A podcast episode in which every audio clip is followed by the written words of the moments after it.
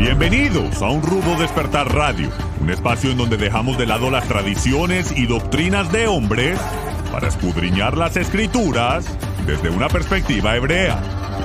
Viva una experiencia que desafiará su paradigma religioso y experimente por usted mismo un rudo despertar.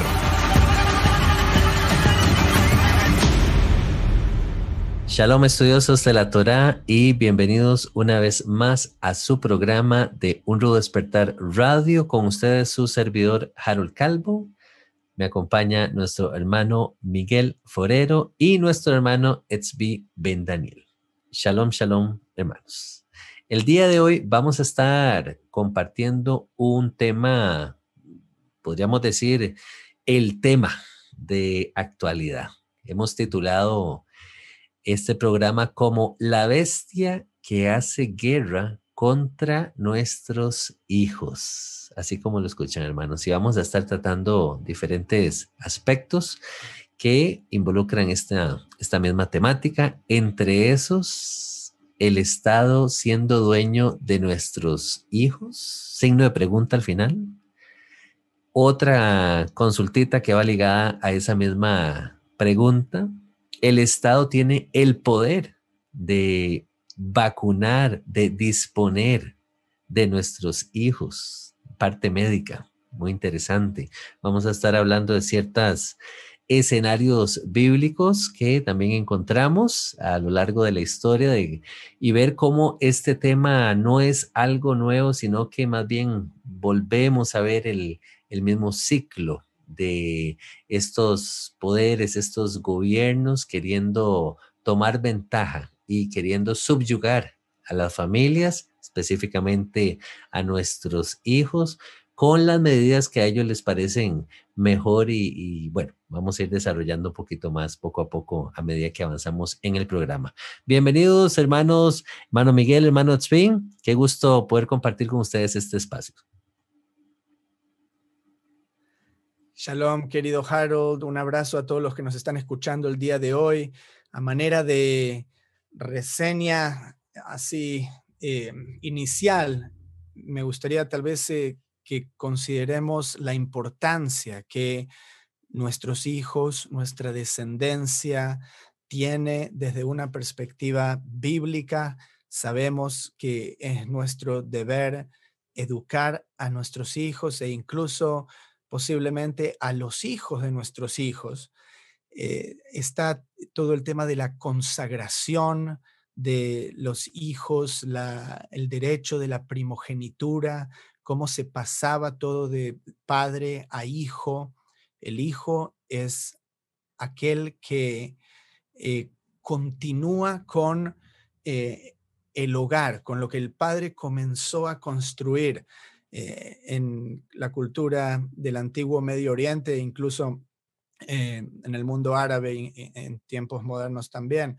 Eh, los hijos construyen dentro de la propiedad y expanden la propiedad del padre. Imagínense cuando estaba Abraham y tenía esas, esa caravana, ese clan ahí de cientos de personas literalmente, que él llega a construir y luego el hijo le va a pasar todo eso y continúa expandiendo y llevando también eh, sus tradiciones, sus testimonios, su manera de vida, etc.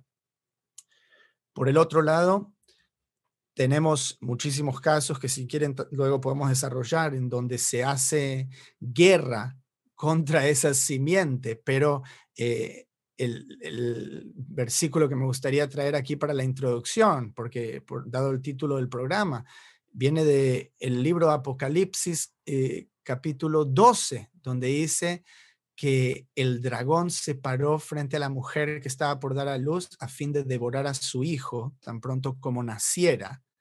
Luego en el versículo 17, el dragón se llenó de ira y se fue a hacer guerra contra el resto de la descendencia de ella, contra los que guardan los mandamientos de, Elohim y tienen el testimonio de Yeshua. ¿okay? Entonces sabemos que esta bestia va a venir en contra de nuestras, nuestros descendientes. ¿okay? Esta es la, simiente. Y mm, en tiempos modernos y también a través de la historia, siempre hubo un grupo de personas, si hablamos en el plano físico, porque también obviamente puede tener más de un nivel de interpretación y hablar en el plano espiritual, el plano de la mente, etcétera, pero en el plano físico siempre hubo un grupo de personas que quisieron tiranizar a el resto de la población. Y esto no es diferente en los tiempos en que vivimos hoy en día. Y a través de esa voluntad de poder, eh, la mejor manera de controlar a una población es tomar control desde el periodo más temprano. O sea, es difícil ir a una persona adulta que ya tiene su propia mentalidad, su propio carácter y tratar de subyugarla de la nada. Pero otra cosa es si se agarra desde temprano a esa persona y se le enseña de determinada manera, ¿okay? Hablabas de plano eh, médico, ¿okay? Hay también eh, una cosa muy grande para abarcar dentro del plano educativo. Que me gustaría expandir más. Em, entonces, eso es lo que hoy en día llamamos el Estado. Lo que el Estado hace es em, adoctrinar desde temprano y nosotros pensamos, oh, el Estado tal vez le está haciendo eso a nuestros hijos. No, el Estado ya nos hizo eso a nosotros. ¿ok? Que, que nadie se crea que, que nació de una manera totalmente libre y soberana. Y se lo hicieron también a nuestros abuelos. ¿ok? Em, desde el tiempo que hubo un Estado moderno, esto es a finales de los 1700 y comienzos del 1800, cuando todos los estados toman poder y, se vuelven estados soberanos y obviamente nos venden la idea de la independencia, etcétera. Pero yo quiero que cada uno se ponga a pensar todas esas cosas que hicimos desde edad temprana, ya para estar en ese convenio con el Estado. ¿okay? Y no quiero tomar acá todo el programa, me gustaría volver, después de darle la, palabra a Miguel, eh, para contarte cómo se hace eso, incluso desde el tiempo en que se saca el certificado de nacimiento. Pero te doy ahora eh, un poco de tiempo, Miguel, para que nos comentes tus pensamientos sobre esto. Gracias. Un saludo para todos. El tema es tan interesante porque lo podemos enfocar desde el punto de vista de lo que dice la escritura, cuál fue el plan original del creador al respecto. Y basta mirar cómo en las generaciones anteriores o primeras, digamos, los padres tenían esa responsabilidad de formar a los hijos en todos los aspectos necesarios para enfrentar la vida. Teníamos entonces al padre que le enseñaba su oficio al hijo y, esto se iba pasando de una generación a otra. Sin embargo, en algún momento aparece todo este sistema moderno, el que ustedes han mencionado, en donde las, por el asunto de la industrialización y de todos estos trabajos técnicos y demás, los padres comienzan a estar ausentes del hogar. Abandonan el campo, se meten en factorías y se generan esos programas de estudio, planes de educación para los hijos, lo cual los padres lo ven como algo bondadoso. Yo recuerdo en, el caso de la familia mía, mi abuelo eh, casi es analfabeto, digo yo, casi porque él creció en el campo y su papá le enseñó todas las labores del campo. Cuando se movieron a la ciudad, eh, aprendió con dificultad todas las cosas. Y, pues nunca llegó a ser un profesional porque no tuvo el, acceso a, a, esos medios. Pero entonces, una vez en la ciudad, él se esforzó porque sus hijos fueran a la universidad, fueran a la escuela, al colegio y luego a la universidad. Y siempre lo vieron como que nos enseñaron a nosotros desde pequeños de que usted tiene que ser alguien, tiene que ir a la universidad, tiene que obtener un título. Obviamente en este proceso, todavía no está muy delineado en lo que estamos viendo ahorita.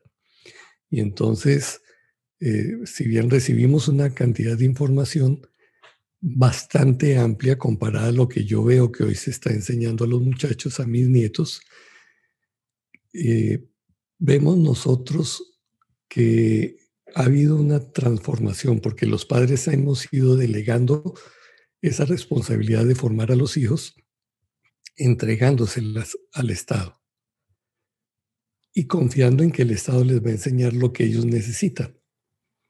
Entonces, ¿el resultado cuál es? ¿O cuál está haciendo en este momento? Que los muchachos simplemente están aprendiendo cosas que crean una, e, e, ese conocimiento, a ver si lo pongo de otra manera, ese conocimiento que ellos tienen, llega a desfasarlos de, la realidad porque están viviendo una, un mundo virtual más que todo y desconocen una cantidad de cosas que nosotros aprendimos tanto de la historia como de cosas prácticas.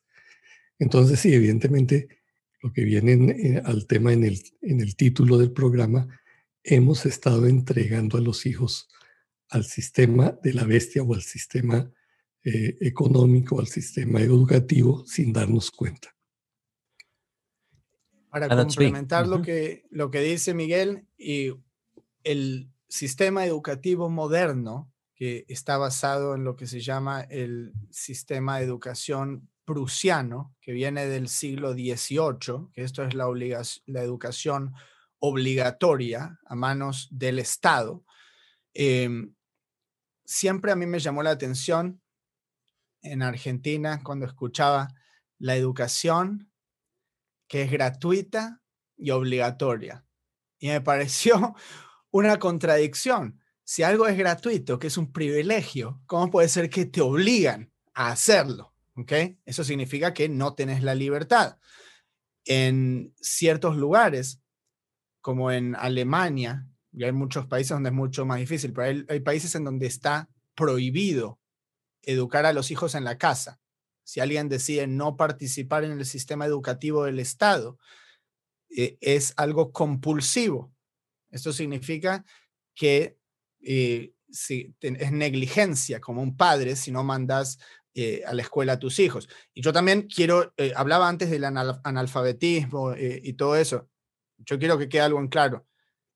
Yo le digo a mis hijos, es una bendición que puedan ir a una escuela Okay. Hay, hay chicos que, o sea, muchísimos en el mundo que son analfabetos o que tienen que trabajar, que no pueden dedicar tiempo a estudiar. Muchos si quieren estudiar tienen que caminar eh, cinco kilómetros al otro lado de la montaña para ir a una escuelita. O sea, es una bendición que haya gente que te enseñe eh, o le enseñe a tus hijos a, leer, escribir, matemática, a pesar de que obviamente esas cosas las pueden aprender en la casa también, no hay problema. Pero el tema, cuando nos metemos en un convenio con el gobierno, sabemos, te lo venden como la parte buena, pero de golpe vas a chequear el currículum y te das cuenta que eh, le estaban enseñando sobre identidad de género o que le estaban enseñando, eh, o sea, en estados liberales, obviamente. Yo nunca mandaría a mis hijos a lugares así, que le estaban enseñando cómo masturbarse cuando tiene ocho años o todo tipo de cosas, de activismo político. hubo una, una, un comentario en nuestra escuela de una mm, maestra de música sobre eh, aquí sabes que es muy popular lo de Black Lives Matter, que cómo dividen a la población en blancos y negros y el, racismo sistemático, eh, y esto es una agenda política en realidad. Em, y em, estuvo las eh, revueltas el año pasado de George Floyd, ¿te acuerdas que es un, un muchacho que mataron, etcétera? Eh, y esto se politizó muchísimo, se politizó en los medios de comunicación, etc. Hicieron, la maestra de música preguntó a los, a los chicos cómo se sentían acerca de la muerte de George Floyd. Inmediatamente fui a la escuela y le hablé a la directora. Digo, yo no quiero escuchar eso. ¿Eso qué tiene que ver con la escuela? ¿Por qué un chico de quinto grado tiene que tener una postura sobre eso? Pues está totalmente politizado y hay maestros que, eh, o sea, eso es ah, un, caso aislado en nuestra escuela al menos, pero en muchísimos de los otros temas es algo que viene directamente del currículum, del Ministerio de Educación del país. ¿Okay? Entonces, eh, te prohíben hacer homeschooling o te lo hacen muy difícil. Em, en eh, una de las últimas elecciones, aquí que fue muy importante para gobernador del estado de Virginia, el candidato demócrata decía, eh, yo no creo que los padres tengan ningún decir en la educación de sus hijos. literalmente dijo eso. Imagínense, la FBI vio que con, todo lo que estuvo sucediendo en el último par de años, eh, con el tema de las restricciones de, del virus, etcétera, en las escuelas y todo esto, muchos padres, incluido yo, empezamos a ir a reuniones de directorio eh, a nivel municipal o en la escuela misma para eh, discutir sobre estas cosas. la FBI acá en Estados Unidos, catalogó como terroristas domésticos ciertos padres que van y están enojados, entonces le gritan a, los miembros del directorio, pues le están diciendo, tu chico se tiene que quedar en la casa por 10 días porque a otro chico le dio COVID. Entonces fue expuesto al virus. O tu hijo tiene que tener un, un, barbijo, una mascarilla por siete horas en la escuela que se la puede sacar solo para comer. Y los padres justificadamente van enojados. ¿Qué hizo el gobierno federal? En lugar de estar del lado de los padres, catalogó a muchos de ellos como terroristas domésticos. Y luego empiezan a perseguir. ¿okay? Esto es solo en el sistema educativo. Pero antes de pasarte la palabra, Harold, solo quería decir, para ya salirme de aquí, porque hablaba del convenio antes que nosotros entramos eh, con el, el, Estado en un convenio. ¿Cómo se dio ese convenio? Ese convenio se dio cuando registramos a nuestros hijos y a nosotros nos registraron nuestros padres con el Estado. Esto lo hicieron a través del registro de nacimiento, y luego el Estado nos da un acta de nacimiento. ¿Ok? Esto, esta información que te voy a dar, eh, muchachos, yo no sé si, ustedes la, conocen incluso, yo estoy seguro que muchos no van a tener conocimiento de esto. En Estados Unidos, y no voy a decir en todos los países, porque no tengo conocimiento cómo es en cada país, pero en Estados Unidos y muchísimos países de habla inglesa, estoy seguro que en el Reino Unido, eh, Australia, otros territorios, cuando el Estado te da un acta de nacimiento, tu apellido, tu nombre y apellido va a figurar con todas letras mayúsculas. Y la razón por la que son todas letras mayúsculas es porque el Estado está creando una persona jurídica por medio de tu acta de nacimiento. Presta atención con esto muy bien, ¿ok? ¿Sabes lo que es un bono? El Estado vende bonos. ¿okay? ¿Qué es un bono? Un bono es la promesa del Estado que el Estado va a pagar una deuda. Así es como el Estado se endeuda. O sea, tiene muchas maneras. Puede pedir eh, prestado a otros países, puede también vender bonos. Un bono es una promesa que el Estado va a pagar en el futuro. El Estado, acá en Estados Unidos, puede crear un bono y la promesa de que van a tener ese dinero es el niño que está naciendo porque el Estado lo va a obligar de manera compulsiva a pagar impuestos. Mira qué genialidad diabólica, Harold. ¿Escuchas? Eh, el Estado ya sabe que tú vas a pagar impuestos. ¿Cómo sabe? Porque no te lo van a preguntar, te van a obligar a pagar impuestos. Entonces, el Estado le puede prometer a alguien más. Ellos pueden vender este bono. Te dicen, en 30 años te voy a devolver estos 50 mil dólares. Ellos saben que cuando esta persona cumple 20 años, empieza a trabajar, entra a fuerzas laborales, va a estar pagando impuestos por 10 años, le va a devolver ese dinero, ya calculó con la inflación, la tasa, qué sé yo, puede hacer esa promesa. Y esto es cuando un niño recibe el certificado de nacimiento, ¿ok? Porque ahora el Estado sabe que va a tener más taxpayers, más eh, gente que va a estar cobrando esos impuestos fiscales. Eh, entonces, desde ahí ya uno está en un convenio con el Estado. ¿okay? Cuando uno se cuestiona cómo el Estado tiene tanta autoridad sobre nuestra soberanía personal, ya empezó desde el momento del nacimiento.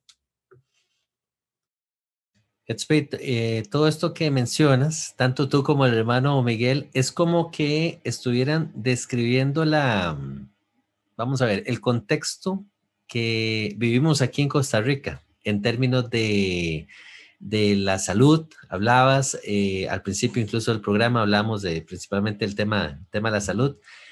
El contexto de la educación. Costa Rica es una de estas naciones en el mundo donde la educación es eh, obligatoria y, y, también es gratuita. Y yo me hacía la misma consulta que tú. ¿Por qué? ¿Cómo, cómo puede ser que la educación sea obligatoria y gratuita al mismo tiempo, ¿sí? Entonces, eh, bueno, totalmente identificado. Y si lo vemos desde la perspectiva de que el Estado le está haciendo un favor a la población, podríamos considerarlo que hasta cierto punto muchas personas se sentirían cómodas diciendo, no, es que yo apoyo esta postura del, del, gobierno, del Estado, donde yo pueda llevar a mis hijos a un centro educativo, entre comillas, ¿verdad? Para yo poder desarrollarme en mis funciones laborales, etcétera, y poder brindar el, el pan a, la casa. Y de esa manera, entonces, delegamos al Estado, al gobierno, eh, toda esta gran responsabilidad de, de la educación, obviando lo que los niños están eh, eh, aprendiendo, sí, eh, todo el tema de la ideología de género, toda esta nueva corriente progresista que está tan de moda. y les comento de, de, paso, casualmente hablaba con dos, con dos jovencitas recientemente, familiares lejanas, y dentro de la concepción del pensamiento de ellas, eh, eh, eh, me encontré con, con, con, lo siguiente, consultándole yo acerca del plan de ellas a, futuro con respecto a hacer familia, tener hijos y todo esto, ya viéndose uno, claro, ya, ya, ya más mayor, sí, me decían ellas exactamente lo mismo y, y, lo que ellas piensan es que no en sus cabezas a sus veintitantos de años no consideran el, tener hijos. Entonces me llamó mucho la atención. Yo decía, pero ¿de dónde es que surge esta idea por ejemplo, de no querer tener familia, ¿sí? de no querer este, tener hijos y entonces seguir con, esta, con este legado de poder crear a tu familia, entonces eh, multiplicarse, como dicen las escrituras. Eh, yo entiendo que habrán casos de casos, claro que sí, cómo no, pero mucho de esto tiene que ver con lo que ellos van aprendiendo, lo que la sociedad les va enseñando, lo que van aprendiendo incluso en las escuelas, Ajá, está toda esta nueva eh, ideología, decíamos, todo este progresismo de que ya no es importante entonces de, tener hijos, ¿ok? Y, la verdad es que es alarmante, hermanos, eh, al punto que esto más bien se está convirtiendo, al menos aquí en Costa Rica, en una crisis porque a largo plazo todo este asunto de no tener hijos va a tener consecuencias. Ya se está hablando, los economistas hablan aquí de que el plan de pensiones, de que está basado en, que las familias puedan tener sus hijos y entonces toda esta fuerza laboral como que va perdiendo, va, eh, va cesando. Ajá, y esto va a ir afectando. incluso, vos, tenés el, el extremo de, de esto, vos tenés países donde el Estado ejerce muchísima más presión sobre la población, donde hay directamente control de natalidad. El Estado te dice que solo puedes tener un hijo. Si tenés dos, te multa hasta que te vuelvas un indigente. Y lo hacen por el bien de todos, porque eso es lo mismo que la agenda global eh, la Agenda 21, la Agenda 2030, el desarrollo sustentable que, del cual hablan, les va a ser de, eh, demasiado problema para el mundo que haya tanta gente, etcétera. Hablamos de ese tema de control de natalidad, eh, control de población, etcétera. Eh, entonces, sí, permíteme, permíteme algo ahí, porque estuve mirando en estos días casualmente lo que está sucediendo en China. Tú sabes que China fue uno de los países donde establecieron aquella política de solamente un hijo. Y efectivamente la gente que tuviera más tenía unos serios problemas. Pero ¿qué está sucediendo? Que esta generación actual, los que tienen entre 20 y 30 años, son personas que dicen, yo no quiero trabajar porque no vale la pena desgastarme trabajando para obtener algo que no lo puedo, ni siquiera lo puedo disfrutar ni siquiera alcanzo a tener cosas para, para disfrutarlas, es la idea, sino solamente para sobrevivir. Entonces voy a hacer lo mínimo. Voy a quedarme con las manos cruzadas, voy a quedarme sentado sin hacer nada y simplemente voy a llevar mis necesidades de existencia al mínimo nivel. Entonces ahora resulta que, que el Estado chino ha modificado la política y ahora está estimulando a la gente que tenga tres hijos pero se están dando cuenta que esta generación no se quiere casar. Y no se quieren casar porque se dan cuenta de la responsabilidad que implica eh, no solamente sobrevivir ellos, sino ahora ponerse a tener eh, personas a su cargo. Entonces, e, es obvio ante todo este caos que está sucediendo que alguien ha dejado de hacer lo que debiera hacer o ha cedido los derechos de lo que, no debía, que en este caso estamos hablando de los padres. Los padres de una manera ingenua hemos entregado a nuestros hijos, hemos delegado esa, esa responsabilidad, esa educación y ahora los tenemos como extraños. Entonces fíjate que aquí eh, cada rato me encuentro con situaciones aquí en los Estados Unidos de, de muchachos ya de 25, 30 años que estudiaron en la universidad, pero no quieren salir a hacer su vida. Y los papás preguntan, y bueno, ¿qué hago yo con este tipo? ¿Los, los hijos sosteniendo? Eh, ¿Los saco? ¿Cómo hago? Porque el, el sistema mismo los ha educado de una manera tal que les ha quitado todas las responsabilidades. Entonces, en esto de la educación, a mí me parece que la, gran responsabilidad la seguimos teniendo los padres.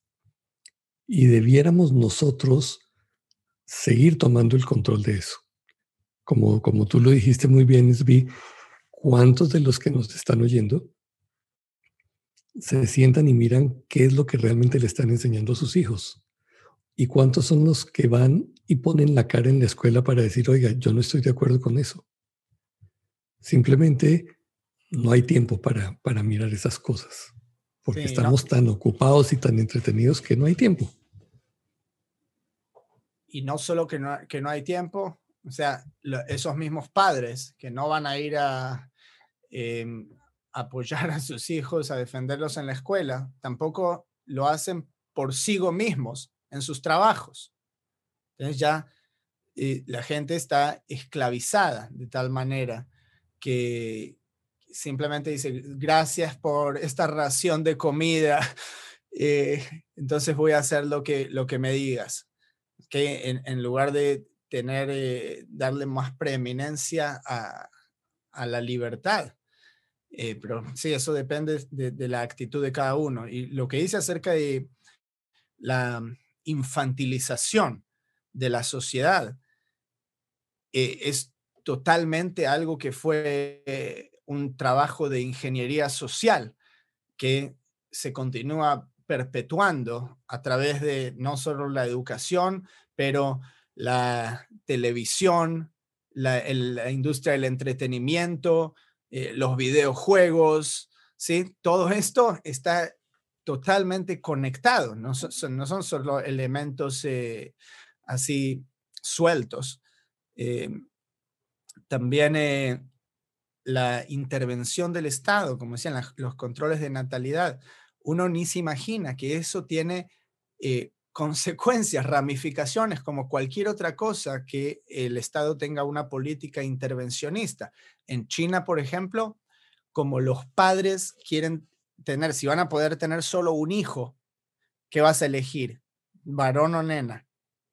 Varón. ¿Ok? Porque hay algo en las culturas eh, ancestrales acerca de el varón, ¿sí? Entonces quieren tener varones. Ahora está desbalanceado el equilibrio y hay muchísimos más hombres en China que mujeres.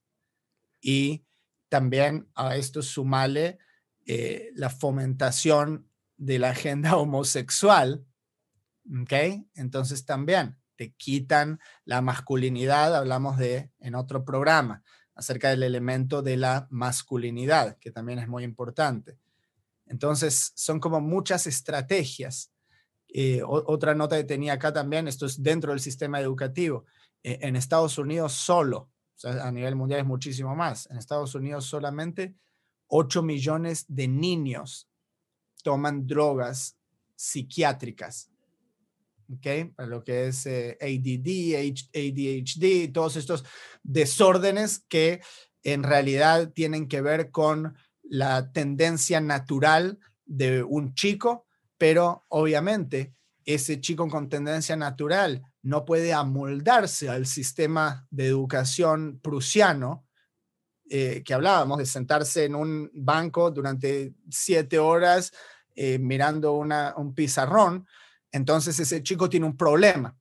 Va a tener que amoldarse a ese sistema. El sistema no va a cambiar, es rígido y va a quedar así por 100 años, 200 años, no importa que la sociedad cambie, que avance, cuáles son las necesidades del, ser humano, eso es algo rígido que sirve a básicamente al servicio del gobierno y, la industria. Esto nació conjuntamente con la revolución industrial que eh, necesitaba muchísimos obreros en las fábricas, mano de obra. Eh, entonces ahí es eh, donde empezaron a crecer los centros urbanos y es el tipo de vida que conocemos hoy en día, que está al servicio de la tecnología y el avance tecnológico, en lugar de tener el avance tecnológico al servicio de el ser humano. Oye, y una cosa interesante que, que valdría la pena evaluar es cómo este proceso de la pandemia ha influenciado en ese sistema educativo. Porque recuerda que eh, esto ha sido un caos estos dos años. Los chicos durante un tiempo no tuvieron clases, eh, luego estuvieron tomándolas de manera virtual. Eh, los padres, muchísimos padres no tenían ni idea de cómo manejar un computador. Eh, no, no sabían cómo asesorar a los hijos. Mi hija que trabaja en, educación me contaba, todo, y esto parece, parece mentira, ¿no? Los chicos aprendieron, ellos, perdón, desde la escuela les exigían que ellos tenían que estar en la pantalla, de manera que la, maestra podía verificar que todos los chicos estuvieran presentes.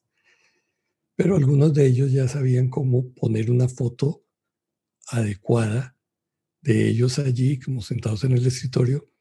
Y entonces, claro, la maestra da el vistazo a la pantalla y, allí están todos, pero muchos de ellos realmente no están. Están detrás jugando en el televisor o haciendo cualquier otra cosa. ¿Cuál fue el resultado? Que el año pasado no se les dieron exámenes del gobierno a los chicos porque era evidente que no los iban a pasar. Entonces simplemente todos pasaron el año, pero la mayoría de ellos no tenían ni idea de qué era lo que debían haber aprendido. Pasaron al siguiente curso y ahora en este año está sucediendo lo mismo. Porque todos estos chicos tienen esas lagunas de aprendizaje que las maestras no van a poder llenarlas. Y entonces la orden es hay que pasar a todos los chicos, pasarlos de año en año. Eso te hace pensar, bueno, ¿qué calidad de persona o de, educación, de información está recibiendo mi hijo? ¿Cuál es el propósito? Porque si, si finalmente va a terminar la educación y se va a graduar, pero no sabe absolutamente nada, ¿qué se hizo de él? Sabemos que si la persona está bien informada, está educada, puede accesar a ciertas cosas. Pero si no lo está, va al mercado laboral, al mercado de trabajo como esclavo. Y eso es lo que está sucediendo con la gran mayoría. Entonces, papás, por favor, pónganse las pilas, abran los ojos, verifiquen qué está pasando, esté al lado de su hijo, dése cuenta de que de cómo está él asimilando todo este proceso y complemente lo que él no está recibiendo. Pero esa es responsabilidad de los padres, no es de los maestros. Completamente de acuerdo, mano Miguel. Y quisiera añadir a este comentario, esta observación que usted nos comparte, eh, ya para ir como formando el rompecabezas. Vean qué interesante. Para mí, todo esto definitivamente hay una, eh, eh, tiene una logística, hay un planeamiento, eh, nada es por casualidad, Mano Miguel, Mano Tzpi, eh, todo este, el tema con la educación, creo que va ligado totalmente con el tema de la salud, que quiero también traerlo sobre la mesa, aprovechando en este programa, lo mencionamos al principio, sí, la parte de la salud de los, de los niños, pero cómo va, va ligado con, con el tema este de la escuela. Pongan atención aquí. El, Estado decide, a causa de la famosa pandemia, crisis que estamos viviendo, ¿sí?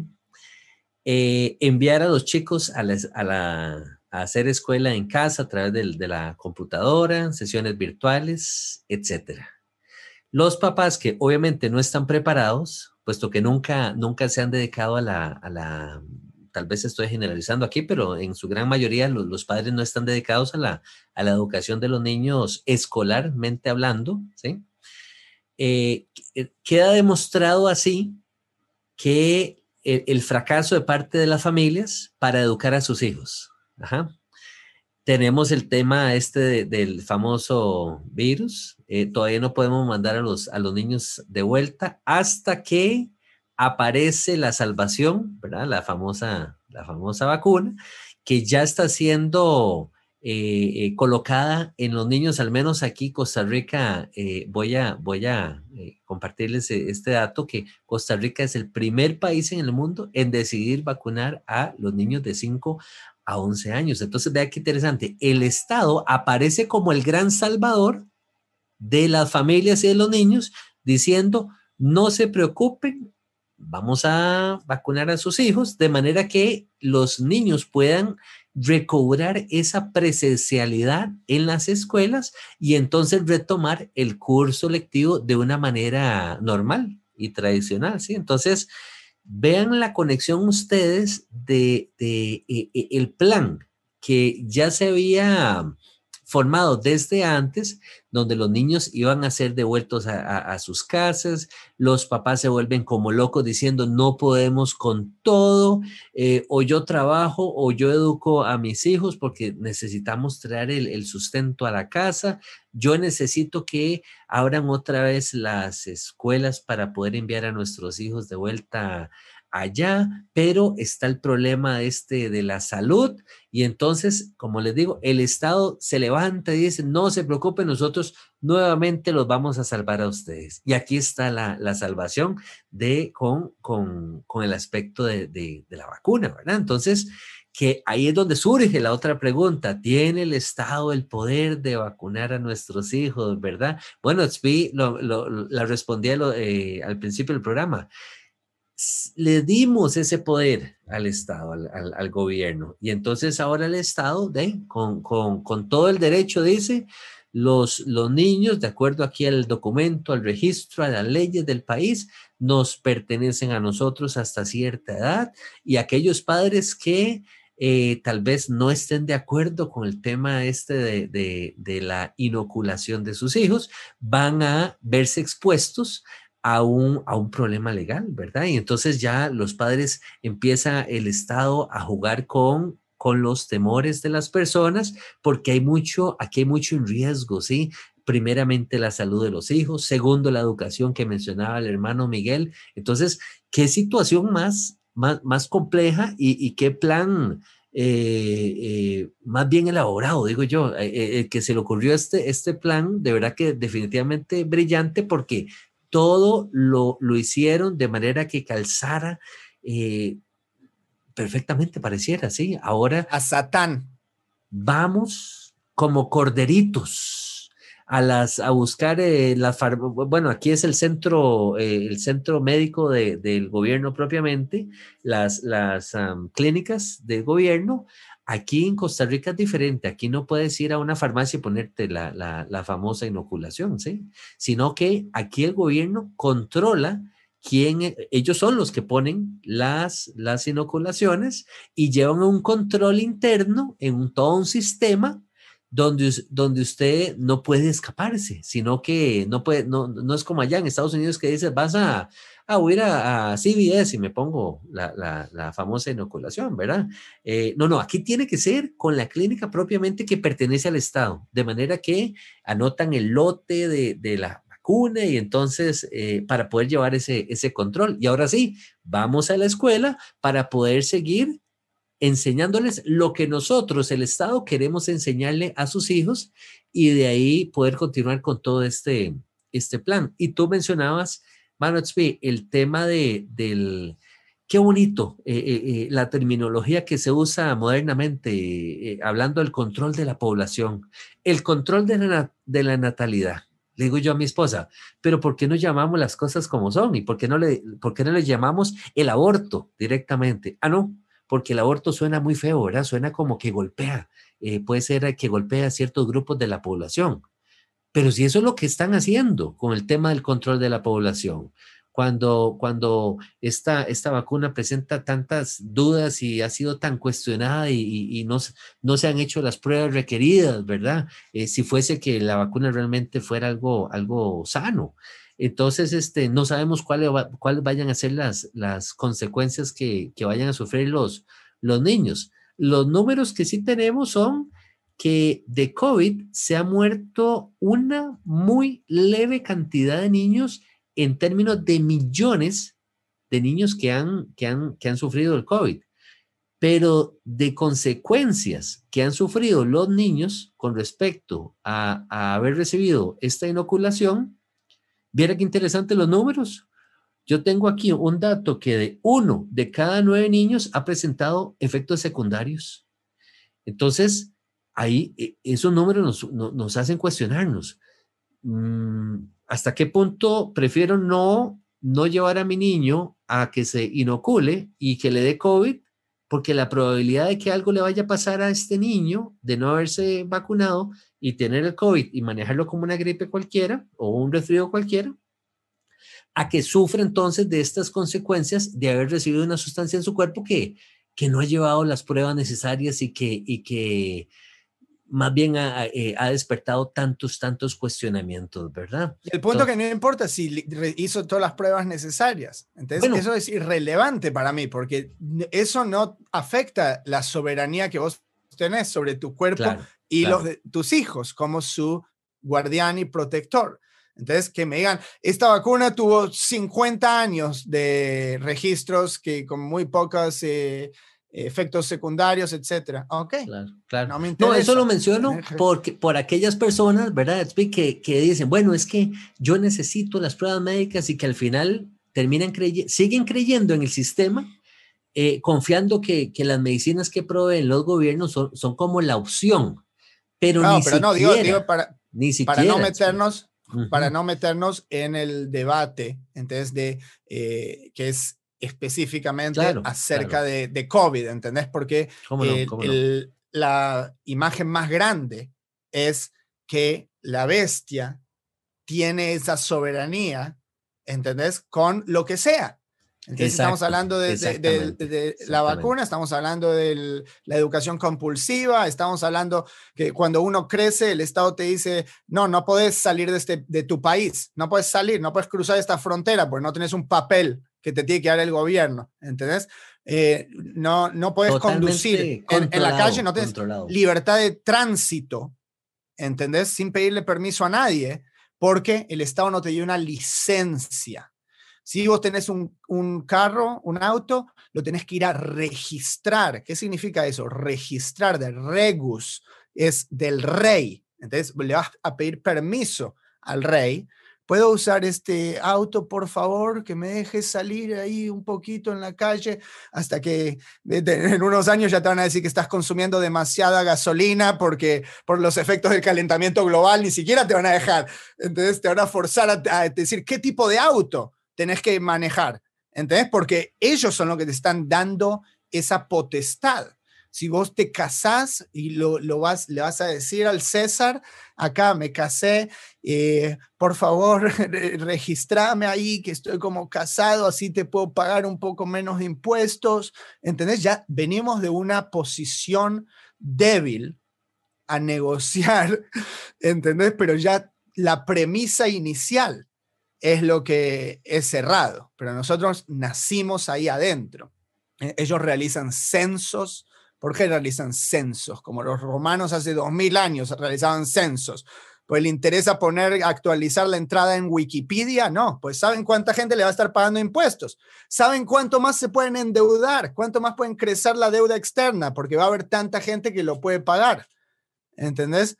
Eh, entonces, todas estas cosas ellos las tienen planeadas de esta manera y, y tenemos muy, muy poco control acerca de eso, a menos que nos empecemos a dar cuenta de que somos soberanos y, podemos negociar ciertas cosas con el sistema, sí, seguimos acá pagando impuestos, no nos queremos meter en problemas, pero ahora mucha gente se está despertando a eso porque se da cuenta de que la bestia, los tentáculos de la bestia, ya llegaron a dentro de los pantalones, o tal vez ya estaban dentro de los pantalones, pero ahora se empezaron a meter por dentro de orificios que, no deberían.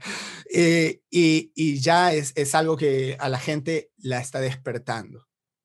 Anochbe, quería sumar a este comentario que, que me, estoy completamente de acuerdo contigo.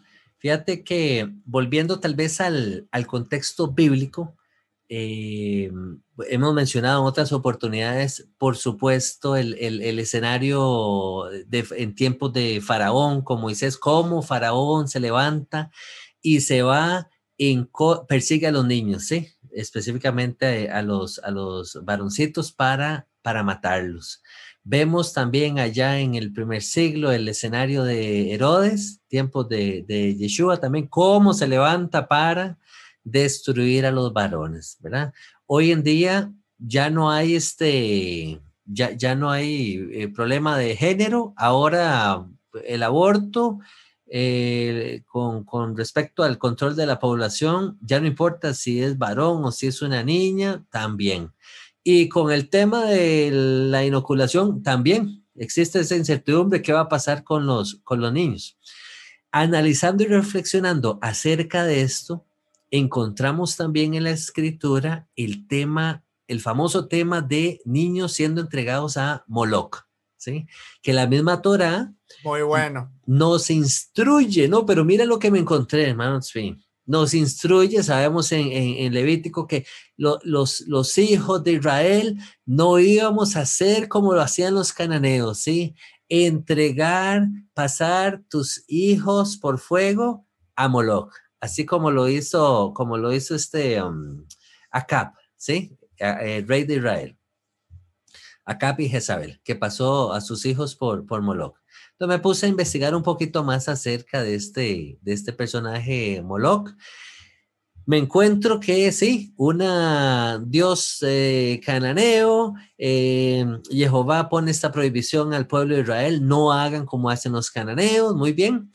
El nombre de Moloch Mira lo que me encuentro por acá. Dice que es un disfemismo del epíteto aplicado a varios dioses y pone la referencia MLK, que significa Malik. Y dice que Malik es una palabra que significa rey en árabe así como en otras lenguas orientales. y esa es la misma, en el hebreo es igual, Harold Melech. Melech, te iba a comentar eso. Entonces, la misma palabra, Melech, pero parece que, bueno, la escritura, eh, lo, al menos en, español, eh, aparece transcrito como Moloch. Ok, cuando vemos lo que está ocurriendo al día de hoy, pareciera ser que otra vez el ciclo vuelve a, a, cumplirse.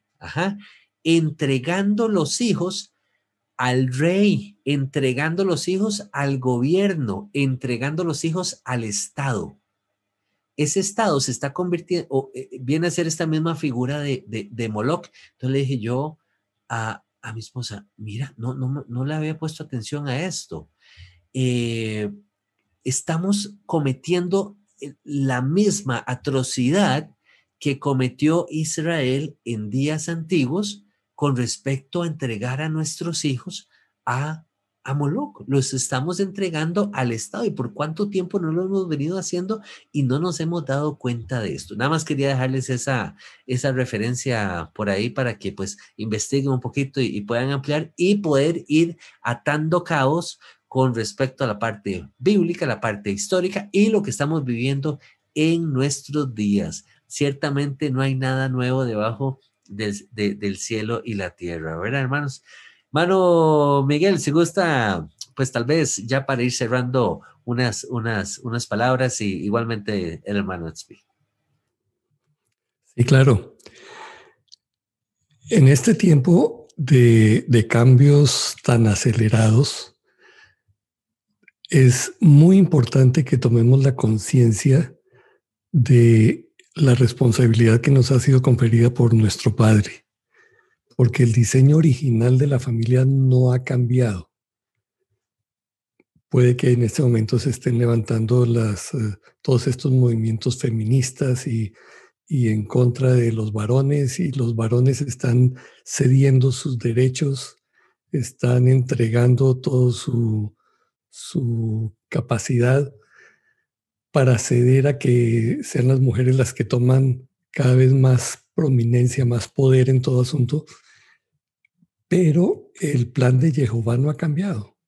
El plan de Jehová sigue, siendo el mismo.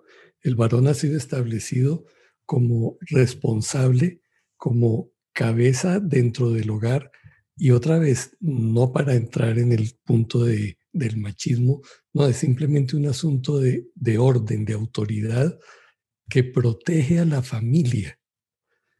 Y estando eh, cuando el varón está ejerciendo esa autoridad, protege a, a, su esposa y protege a sus hijos no solamente en el sentido físico, hay una protección de tipo espiritual que misteriosamente sucede cuando este varón, cuando los varones estamos sometidos a Jehová, cuando estamos guardando su palabra. Recordemos que la Torah es como un, como un cerco en el cual todos estamos seguros. Cuando saltamos ese cerco y cuando quebrantamos el, el orden establecido por él, entra el caos. Y es lo que está sucediendo. Hemos desconocido la estructura creada por Jehová hemos cambiado los órdenes, estamos cambiando el orden de la creación, incluso con todo esto de los asuntos de género y demás que ya hemos discutido en tantas veces. ¿Y qué esperamos? El resultado de esto no va a ser mejor, no va a ser un mundo mejor. Vamos en un declive y en una caída que no tiene fondo. Y eh, a menos de que Dios intervenga de una manera sobrenatural, que esa es nuestra esperanza, por cierto, Creemos que todo esto se está ajustando conforme a las profecías y que en algún momento de un clímax eh, intervenga Jehová y, envía al Mesías y establezca el reino de, los cielos aquí en la tierra, las cosas entonces irán bien. De otra manera, esto va a seguir mal. Pero aunque siga así, no podemos nosotros someternos a esa cambio que nos quieren imponer. Tenemos que ser celosos, guardar los mandamientos de Jehová, guardar las estructuras que Él nos dio y mantenernos al costo de la vida si fuera necesario. Excelente, excelente. Mano algunas palabritas ya para el cierre. Ok, sí, no, totalmente de acuerdo con Miguel y y sí, imagínense, hasta ahora ya hasta existe la tecnología para editar el código genético. Entonces ya dentro de poco te van a poder dar una vacuna contra el deseo de libertad.